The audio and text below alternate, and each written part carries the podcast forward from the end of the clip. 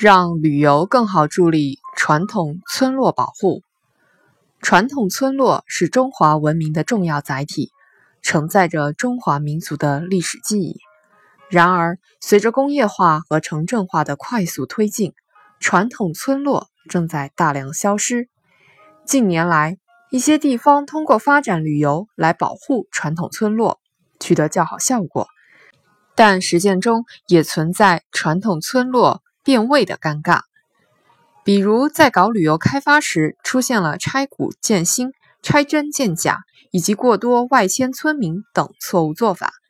在新型城镇化和乡村振兴过程中，既要积极发展旅游，又要防止过度商业开发，以科学有效地保护传统村落。保护历史文化价值，就是保护传统村落的未来。历史文化价值是传统村落的根基，也是传统村落的未来。保护传统村落，重在保护其历史文化价值。有学者认为，保护传统村落比保护文物还要困难。这是因为，传统村落保护不仅涉及建筑、文化、经济、社会观念等等方面，而且需要进行活态保护。比如马丘比丘宣言所强调的古村文化保护，是为了使原生态的生活气息、风土人情、传统习俗与现代文明和谐适应的建设过程，而不仅是修缮物质载体的过程。因此，通过发展旅游来保护传统村落，需要让历史遗存与现实生活共融。让村落景观与人文内涵共生，让传统文化与时代精神共鸣。只有这样，才能赋予传统村落以新的生机活力，让传统村落融入现代文明的风景。目前，一些地方对传统村落的保护和开发利用不够科学合理，如过度进行旅游开发、滥用传统资源等。这种处理眼前利益与长远利益、经济效益与社会文化效益关系取舍失当的问题，应当引起重视和反思。传统村落旅游开发是一条特殊现代化路径。习近平同志指出，绿水青山既是自然财富，又是社会财富、经济财富。如果其他条件相差不大，人们更愿意拥有绿水青山的地方旅游、工作和生活。传统村落大多位于偏远贫困地区，但保护传统村落并不是让它一直停留在贫穷落后的状态。单纯保护走不出可持续发展之路，消极保护更是难以实现发展。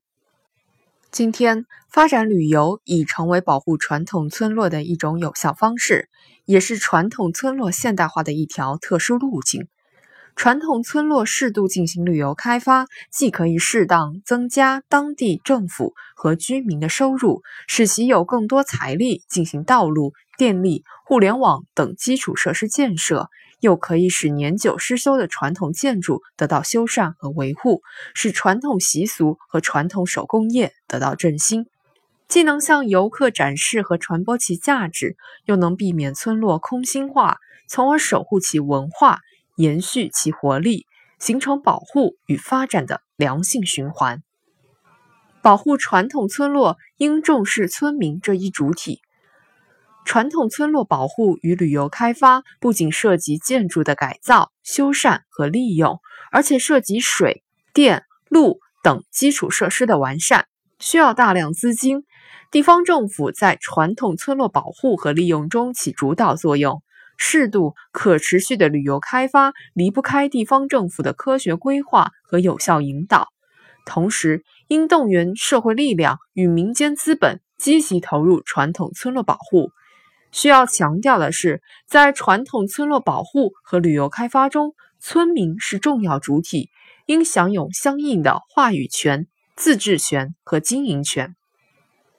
地方政府应切实改变自上而下一刀切的做法，充分尊重村民意愿，努力回应村民诉求，发挥村民民主参与、民主决策、民主管理。民主监督的重要作用，与村民一起探讨科学合理、因地制宜的方法，充分调动其积极性、主动性、创。造性，使传统村落保护和旅游开发既有利于文化传承，又能增进民生福祉。